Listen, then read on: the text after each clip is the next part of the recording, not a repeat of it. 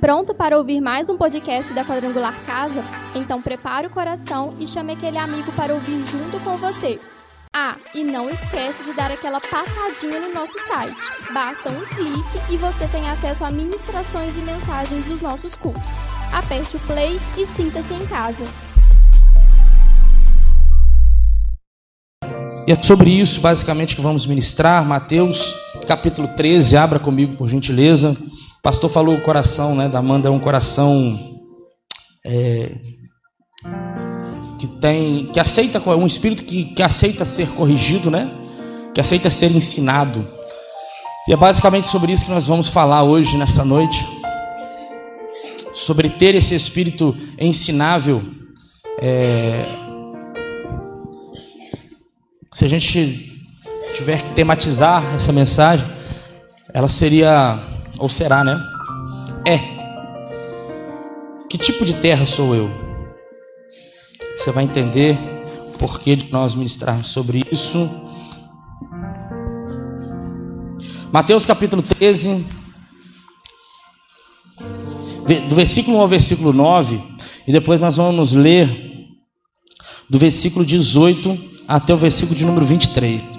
Mateus capítulo 13, 9, depois do 18 ao 23. Glória a Deus. Está escrito assim, ó. Mais tarde, naquele mesmo dia, Jesus saiu de casa e sentou-se à beira-mar. Logo, uma grande multidão se juntou ao seu redor. Então ele entrou num barco, sentou-se e ensinou o povo que permanecia na praia. Jesus contou várias parábolas como esta. Um lavrador saiu para semear, enquanto espalhava sementes pelo campo. Algumas caíram à beira do caminho e as aves vieram e as comeram. Outras sementes caíram em solo rochoso e, não havendo muita terra, germinaram rapidamente. Mas as plantas logo murcharam sob o calor do sol e secaram, pois não tinham raízes profundas. 7. Outras sementes caíram entre espinhos que cresceram e sufocaram os brotos. Ainda outras caíram em solo fértil e produziram uma colheita 30, 60 e até 100 vezes maior que a quantidade semeada. Quem é capaz de ouvir, ouça com atenção. Versículo 18. Agora, ouçam a explicação da parábola sobre o lavrador que saiu para semear. As sementes que caíram à beira do caminho representam os que ouvem a mensagem sobre o reino e não a entendem. Então o maligno vem e arranca a semente que foi lançada em seu coração. As que caíram no solo rochoso representam aqueles que ouvem a mensagem e, sem demora, a recebem com alegria. Contudo, uma vez não têm raízes profundas, não duram muito. Assim, enfrentam problemas ou são perseguidos por causa da mensagem, cedo desanimam. As que caíram entre os espinhos representam outros que ouvem a mensagem, mas logo ela é sufocada pelas preocupações dessa vida e pela sedução da riqueza, de modo que não produzem fruto. E as que caíram em solo fértil representam, ouvem e entendem a mensagem e produzem uma colheita 30, 60 e até 100 vezes maior que a quantidade semeada. Senhor, nós te bendizemos porque o Senhor nos deu a oportunidade de compartilharmos a Sua palavra e que ela produza dentro de nós frutos dignos de arrependimento mais uma vez nessa noite, Senhor. Nós queremos sair deste lugar mais crente do que nós entramos. Nós queremos sair, Senhor, mais tementes ao Senhor do que nós entramos. Nos confronta nessa noite, Espírito Santo. Nos faz sair da nossa, da nossa zona de conforto. Nos faz curvar diante da Sua palavra, diante da Sua vontade nessa noite porque queremos ser um grande exército ao sairmos para fora. Fica conosco, Deus. Que o teu Espírito fale aos nossos corações, porque estamos aqui para te ouvir, em nome de Jesus. Amém. Pode se sentar. Glória a Deus. Bendito seja o nome do Senhor. Irmãos, é, ver um testemunho como esse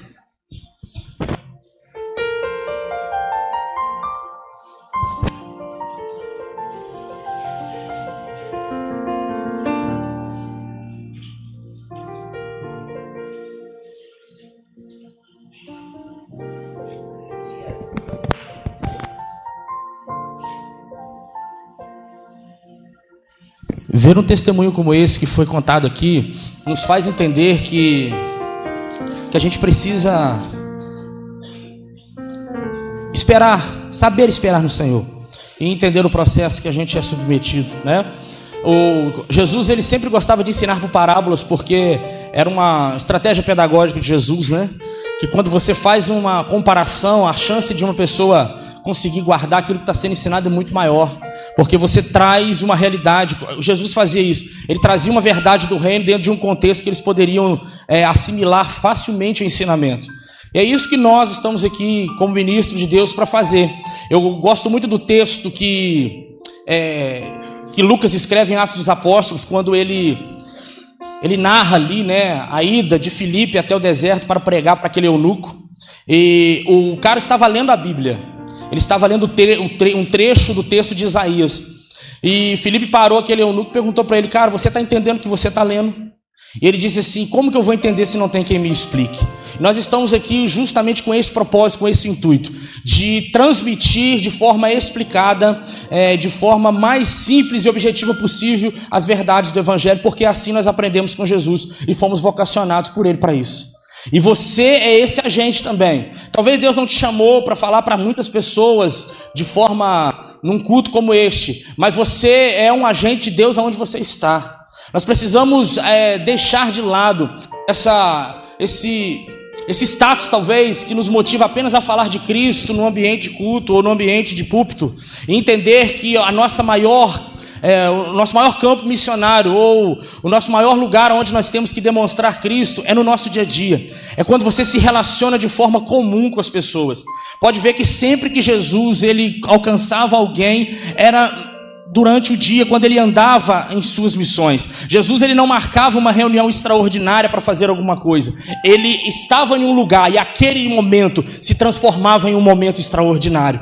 Então talvez no seu trabalho aquela oportunidade que você tem de falar de Cristo, ali vai ser o lugar extraordinário que Deus marcou para talvez salvar uma pessoa.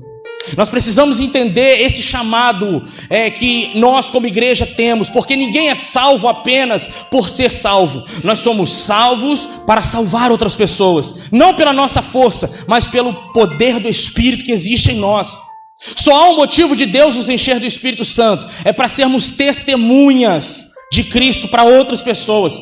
E ser testemunha, testemunha não fala do que ouviu, testemunha fala do que viveu. Ninguém é chamado para testemunhar em qualquer âmbito que seja. Num tribunal, por exemplo, existe a testemunha de defesa. Aquela pessoa que vai lá testemunhar do que aconteceu, ela não vai narrar algo que alguma alguém falou para ele ou para ela. Ele vai narrar aquilo que ele viu. Então, o que, que nos falta para entender o que, qual é o meu aspecto, qual é a minha responsabilidade e exercer essa responsabilidade como cristão de que é, que é de alcançar outras pessoas. É compreender que Deus me chamou para ser testemunha dele. Cristo me chamou para testemunhar sobre ele. E como é que eu vou testemunhar se eu não vivo Cristo todos os dias? Como que eu vou falar de algo que eu não tenho experiência? Como que eu vou dizer quem Jesus é se eu mesmo não o conheço? Esse é o desafio quando Jesus ele conta essa parábola, irmãos para o, os discípulos, né? Ele chama os discípulos e conta isso para eles sobre essa parábola do semeador, e é uma parábola autoexplicativa, né? Porque o próprio Jesus ele conta, depois ele vai, cura alguns enfermos, é, conta outra parábola, na verdade ele conta uma parábola, explica por que, que as pessoas não conseguem entender algumas coisas, e depois ele volta para explicar aquilo que ele pregou. Então essa parábola, esse texto, ele é autoexplicativo e talvez seria até maçante dizer aqui especificamente, minuciosamente, porque o próprio Jesus, ele já deu aqui toda a descrição. Mas a pergunta que eu faço nessa noite para mim mesmo, e quero que você faça para você, eu transmito isso para a sua vida, para você se perguntar que tipo de terra é de você. O que, que você tem feito com a mensagem do Evangelho que você tem ouvido? As verdades que são pregadas nesse altar, dentro da sua célula, numa escola bíblica, tudo que você tem ouvido acerca do Evangelho, o que, que você tem feito com essa mensagem? Porque, irmão, a, a semente, ela está sendo lançada, ela está sendo pregada. O semeador, ele não olha, ele não está preocupado. Nós, como semeadores da palavra, não estamos preocupados, não podemos estar preocupados com que tipo de terra a semente vai cair. Porque o lugar que a semente vai cair, o coração aonde a palavra vai chegar, quem vai determinar o que vai ser feito com a mensagem é quem a recebe. E isso, irmão, eu vou falar de experiência própria que eu já eu lutei muito contra isso. Porque às vezes eu criava uma expectativa muito grande nas pessoas que estavam ouvindo a mensagem que eu estava pregando. Eu às vezes fazia uma autoanálise da própria pessoa, dizendo assim: "Ah, se eu, quem, eu acredito que muita gente já fez isso. Fulano de tal não adianta nem pegar. Porque se eu falar com ele de Jesus, ele não ouve, é uma pessoa que é dona da razão, é uma pessoa que não tem condição de ouvir a mensagem, não adianta nem eu pregar. Aí a gente faz um pré-julgamento sem antes anunciar a mensagem do Evangelho, esquecendo que quem faz a obra da transformação e convence o homem é o Espírito Santo. Agora sou eu e você, nós temos que ter essa responsabilidade de sentar e falar de Cristo e falar do Evangelho que tem transformado a nossa vida. Deixa que o Espírito Santo faz o trabalho dele. Eu não tenho o poder de convencimento, nem você tem, mas nós temos a responsabilidade. A Bíblia diz que os anjos queriam fazer isso que nós fazemos. Os anjos queriam pegar para si essa responsabilidade de dizer para os homens quem Deus é, quem Cristo é, qual é a obra da redenção, qual é a obra da salvação. Mas Deus disse para eles: não, esta obra não é de vocês, esta obra é do homem que eu vou salvar. Então Jesus te salvou é para salvar outras vidas. E a gente fica, às vezes, num estado tão raso do Evangelho, que nós mesmos, olhando para dentro da gente, às vezes a gente olha assim e fala assim: cara, eu estou precisando ser salvo. Como é que eu vou falar para alguém? Então hoje a mensagem, a palavra, ela vai te impulsionar a sair desse raso em nome de Jesus. Transforme o seu coração em uma terra fértil nessa noite. Analise as suas atitudes e as suas escolhas. Se elas realmente estão condizendo com aquilo que você tem ouvido aqui neste altar. Será que aquilo que o Senhor, o Espírito Santo tem falado no seu coração, você tem realmente aplicado na sua vida? Porque não adianta eu, não, eu querer anunciar se essa aplicação não tiver primeiro vivido em mim. E quando a gente lê no versículo de número. A partir do versículo aqui, primeiro. No versículo de número 4, na verdade, né? Ele, Jesus disse assim: que enquanto espalhava sementes pelo campo, algumas caíram à beira do caminho, e as aves vieram e as comeram. Jesus explica no versículo 19: As sementes que caíram à beira do caminho representam os que ouvem a mensagem sobre o reino e não a entendem o maligno vem e arranca a semente que foi lançada em seu coração. Primeira terra, terra rasa, que não tem onde brotar nada. Jesus compara e fala que quem é essa pessoa, esse coração, e você vai se identificando. O chamado de Jesus aqui é justamente olharmos para a última terra que nós vamos falar. Mas se você se identificar com uma dessas três anteriores, você tem a oportunidade nessa noite de dizer para o Espírito Santo: Espírito Santo, torna o meu coração um coração fértil. E é interessante que, gente, se nós não entendermos que precisamos ter um coração que seja terra fértil, Jesus não vai nos obrigar a isso. Porque quando ele nos explica sobre aquilo que devemos deixar de fazer, Paulo é bem enfático quando ele vai dizer numa das suas cartas: ele vai dizer assim: olha, façam morrer as vontades carnais que existem em vocês. A palavra ela te indica um caminho, ela te mostra o que está errado. Agora é você quem tem que pegar essa informação e aplicar no teu coração e dizer assim: eu preciso mudar. Eu vi uma aplicação interessantíssima outro dia, que a palavra ela é uma máquina de raio-x. A máquina de raio-x cura alguém, gente? Sozinha? O que, que ela faz? Você entra na máquina de raio-x e ela te mostra qual é o seu problema. Ela te mostra, ó, você precisa tratar essa área, você precisa tratar essa área. Você sai de lá talvez até triste, porque você vai fazer um exame e o diagnóstico não é aquilo que você esperava. Você olha assim, caramba, eu vou ter que enfrentar isso. Mas a, o raio-x, a máquina de raio-x, ela é ruim por causa disso? Não, ela é boa, ela precisa existir. Porque através dela você vai diagnosticar o problema. A palavra de Deus, que é perfeita, ela faz isso com a gente. Ela tem o poder de nos transformar à medida que eu aplico. Ela mostra para nós. Agora, se você pegar o seu de... o resultado do seu exame, quando você sai da máquina de raio-x ou sai de uma, de uma máquina de ressonância magnética, se você ficar com aquele diagnóstico na mão e guardar dentro do seu guarda-roupa e dizer assim: ah, deixa acontecer, deixa estar, vou, vou fingir que nada está acontecendo, você vai ser curado.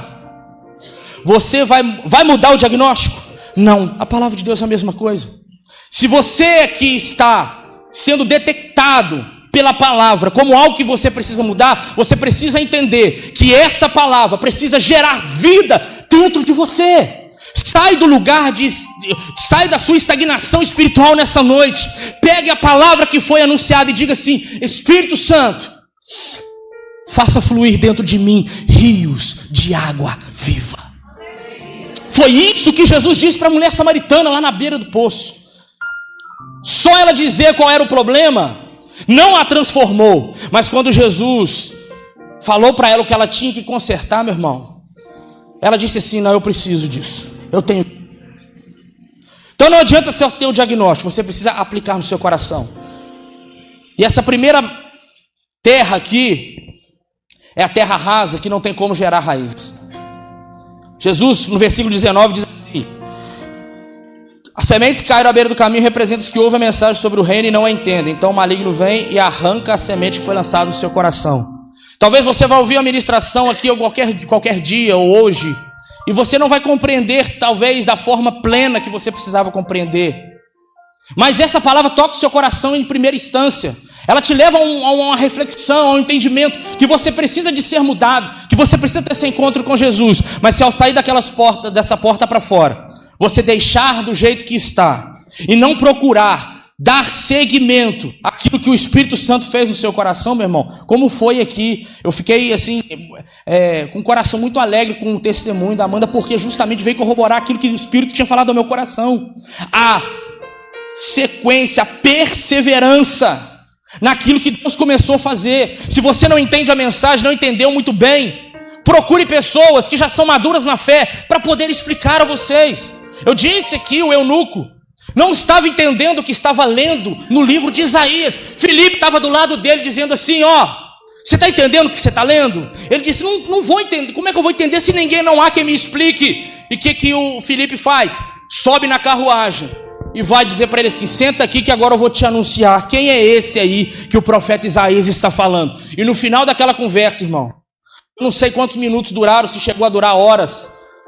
No final daquele sermão, para uma pessoa, quando terminou, o que, que o eunuco falou para Filipe? O que, que me impede de ser batizado? Para que tem água aqui, pare e me batiza, meu irmão. Se você está sendo tocado por essa palavra e você precisa de ser aprofundado, procure uma liderança da igreja, procure um amigo que conhece do Evangelho, procure uma pessoa, um vizinho, sei lá, alguém que conhece do Evangelho, para a gente depois do culto, alguma coisa tem que acontecer, mas não fique com essa mensagem no raso, porque quando você chegar lá fora amanhã, sabe o que o inimigo vai fazer? Como Jesus disse aqui, ele vai chegar e vai roubar a mensagem no seu coração, sabe por quê? Porque ela está no raso. Ela está simplesmente no, no, primeiro estágio, ela não penetrou no seu coração. Então, qualquer coisinha que acontecer, um convite que você receber amanhã para uma conversa imoral, tira todo o efeito que a palavra deu, teve ao seu coração. Um convite para poder, qualquer prática que não agrada a Deus, vai arrancar aquilo que foi plantado no teu coração nessa noite. Mas não deixe que esse estágio é, é seja é, algo que vá dominar o seu coração nessa noite. Saia desse estágio, não seja terra seca, não seja uma terra que não pode frutificar. Segundo, vamos lá, versículo 5: Outras sementes caíram em solo rochoso, solo cheio de pedras, e não havendo muita terra, germinaram rapidamente, mas as plantas logo murcharam sob o calor do sol e secaram, tinham raízes profundas. A explicação está nos versículos 20 e 21. As que caíram no solo rochoso representam aqueles que ouvem a mensagem e sem demora recebem com alegria. Olha que bom. Contudo, uma vez que elas não têm raízes profundas, não duram muito. Assim que enfrentam problemas ou são perseguidos por causa da mensagem, cedo desanimam. Segundo estágio, segunda terra que nós não podemos ser, uma terra pedregosa. Por quê? Porque a terra tem pedregosa ela até cria um ambiente que pode até fertilizar, mas ela não deixa com que a raiz penetre na terra. E ela não tenha sustentabilidade. A palavra traz alegria. O primeiro impacto é extraordinário. Mas o versículo aqui que nós lemos, o versículo de número 21, a parte B do versículo diz: Versículo, o versículo inteiro. Não tem raízes profundas, não duram muito. Assim que enfrentam problemas, perseguidos por causa da mensagem, cedo desanimam. Você até faz uma aliança com Jesus, mas o primeiro enfrentamento que você tem no seu ambiente de trabalho, de família, aquela frase célebre, né? agora você virou crente, você está na igreja, te faz pensar, cara, eu vou perder essas amizades se eu tiver se eu viver para Jesus. Aí a gente, as pessoas, às vezes, muitas vezes nós usamos, né? Nossa, eu vou ter que deixar de fazer tudo isso. Ah, é penoso demais. Não. Receba a mensagem com alegria, mas não deixe com que essas. Obrigado.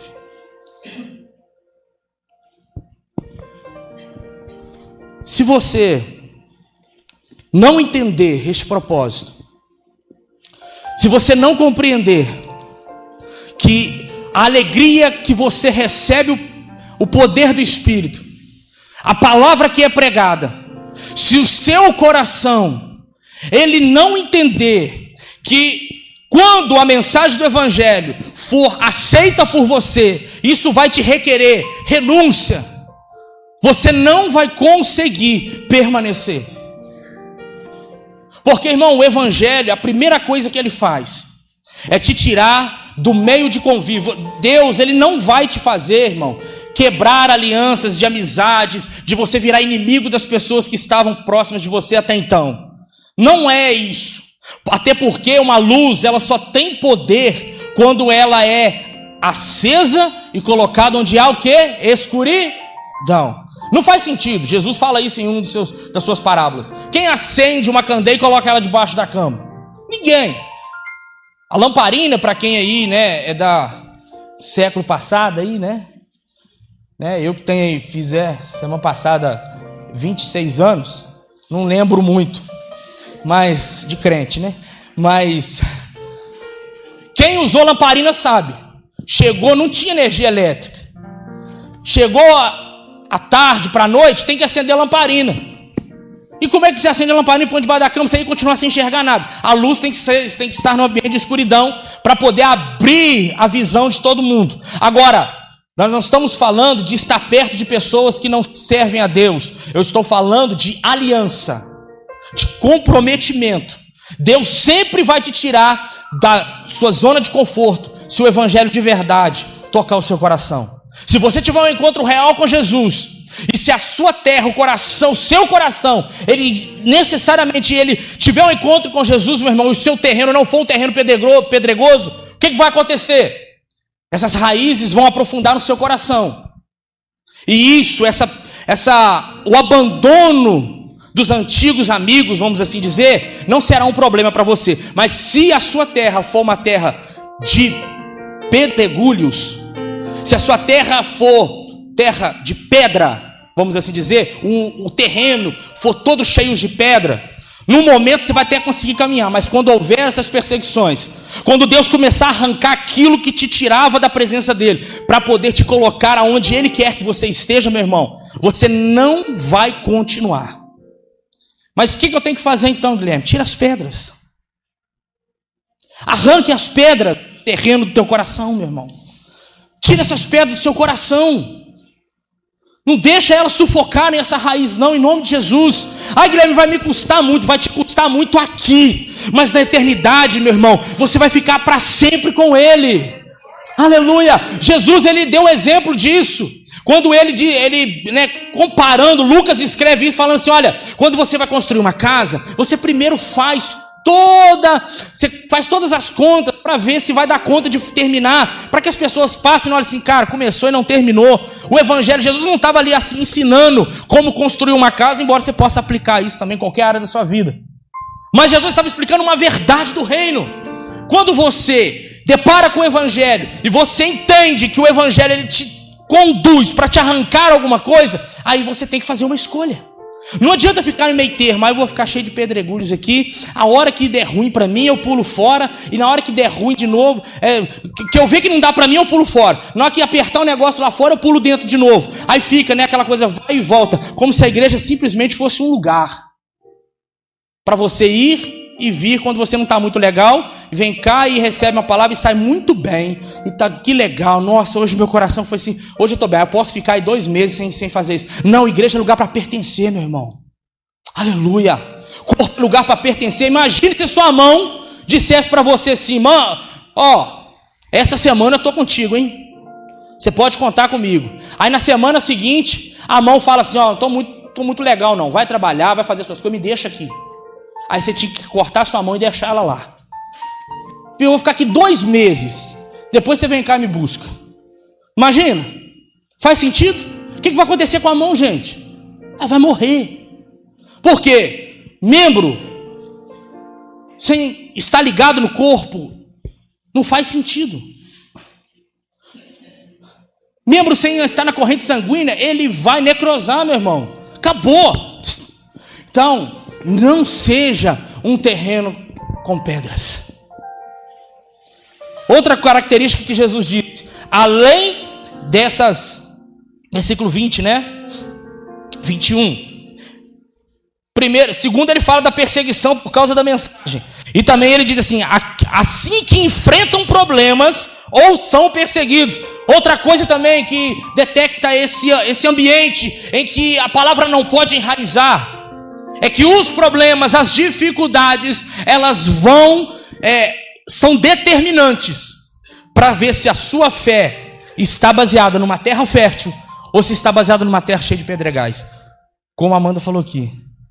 Quando ela aceitou a Cristo, testemunhou isso externamente através do batismo, aquilo que tecnicamente, vamos dizer assim, teria que melhorar, foi afunilando. Por quê? Porque o evangelho, ele não é um lugar de promessa de que tudo vai dar certo. É um lugar de promessa de transformação, de arrependimento, de mudança. E cá para nós, irmão. Se a gente associa a transformação pelo evangelho como uma vida que nós caminhamos para a maturidade, e tudo que é maduro é porque ele tem um processo de estar pequeno e crescer. E todo crescimento, ele gera o que, gente? Dor, desconforto, surpresas, até que você chegue num estado que você diz assim: daqui eu não cresço mais. Estou falando fisicamente.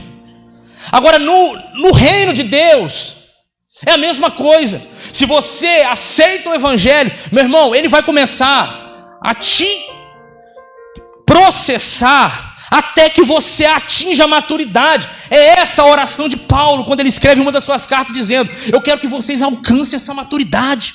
Sabe, a maturidade, fé em fé, de glória em glória, aonde você persevera, aonde você encontra com Jesus, Jesus, a cada encontro com Jesus, a cada dia de relacionamento, a cada dia de transformação, a cada dia de mudança, Jesus vai te transformando em uma pessoa mais parecida com Ele. Isso vai te arrancando da vida da terra, vai te desligando das coisas dessa terra, mas vai te afeiçoando à imagem de Cristo Jesus. Então entenda nessa noite, você precisa sair. Dificuldade, meu irmão você vai continuar tendo do mesmo jeito. E agora, você não tinha um inimigo espiritual, até porque a Bíblia diz que nós éramos presos, nós éramos presos no império das trevas. E agora nós somos transportados para o reino do Filho do seu amor. Então você era preso nas garras de Satanás, Cristo, você encontrou com Jesus, recebeu a mensagem e reconheceu Cristo como Salvador, você foi liberto e trago para o reino de Cristo.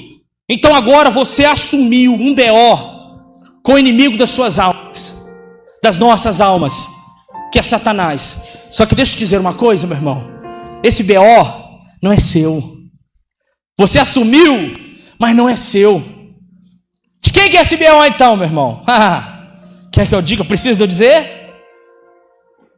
O que, que Jesus fez quando ele ressuscitou?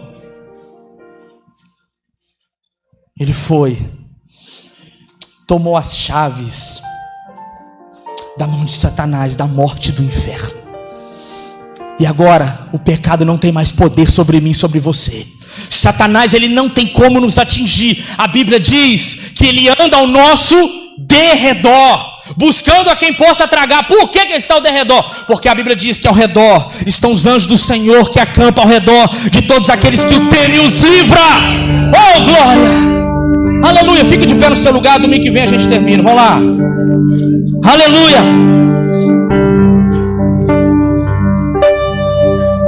Glória!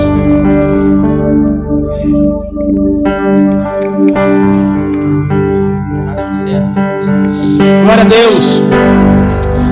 Eu não sei se você se encaixou em uma dessas duas. Domingo que vem você vai detectar se há outras duas.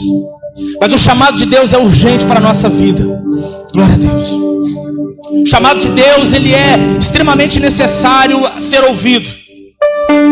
Quando Jesus disse para João escrever as cartas, as igrejas lá da Ásia, lá em Apocalipse, o que, que Jesus fala no final?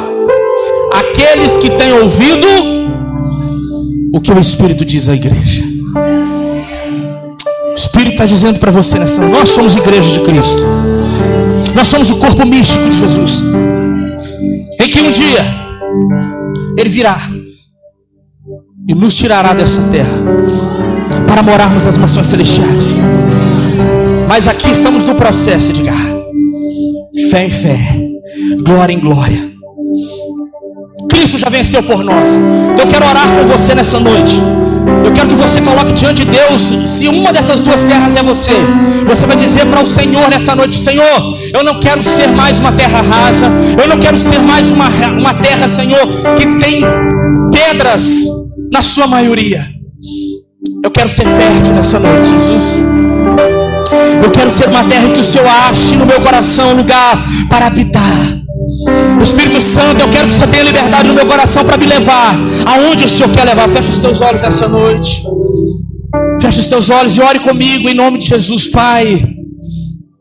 Em nome de Jesus, Senhor, nós mais uma vez queremos colocar diante do teu altar a nossa vida, Pai. Ah, Espírito Santo, como somos falhos. Espírito Santo, como às vezes nos comportamos como uma terra muito rasa uma terra, Senhor, em que o Senhor não acha lugar para plantar a tua palavra. Como nos comportamos às vezes, Senhor, como uma terra cheia de pedregulhos, cheio, Senhor, querido, de coisas que vão sufocar, não vão deixar com que aquelas plantas, com que a semente da tua palavra ela germine no nosso coração. E por causa da perseguição pela tua palavra, e por causa dos problemas, Senhor, e das dificuldades do dia a dia, nós cedemos, Pai. Nós abrimos mão de tudo aquilo que o Senhor tem falado conosco. Mas Espírito Santo, nós nos cansamos de estar, Pai. Nós não queremos mais estar nesse, nesse lugar parados. Nós queremos, Senhor, largar a mão, abrir mão, Senhor, de tudo isso. E queremos ter um coração pronto a ouvir a Sua voz. Nós queremos, Espírito Santo, ter um coração aberto para que o Senhor possa achar morada, Espírito Santo. Senhor, mas muitas das vezes, Pai, nós nós nos curvamos diante de nossas fraquezas, mas é diante do altar que queremos colocar nessa noite as nossas dificuldades. Pai, todas as nossas dificuldades que fazem separação, Deus, entre nós e Ti, que não nos deixa, Senhor, caminhar para o mais profundo. Nós queremos querer colocar, Senhor, diante do altar nessa noite. Espírito Santo, não deixa a gente sair daqui do mesmo jeito, não, Espírito Santo. Pai, quebrando o nosso coração nessa noite, a tua palavra diz. Ah, a tua palavra diz que o Senhor, com a unção, o poder da unção, expulsa a penha, transforma o coração, Senhor, de pedra e coração de carne. Senhor, nós queremos ser transformados. Nós queremos dar frutos, nós queremos ir além, nós queremos nos relacionarmos contigo, nós queremos ser sensíveis à tua voz. Então, Senhor, nos ajuda, nos ajuda nessa caminhada, Espírito Santo, para que possamos caminhar e crescer na graça, no conhecimento do Senhor, nos leva a um nível mais profundo. Em nome de Jesus, aplauda o Senhor, aleluia.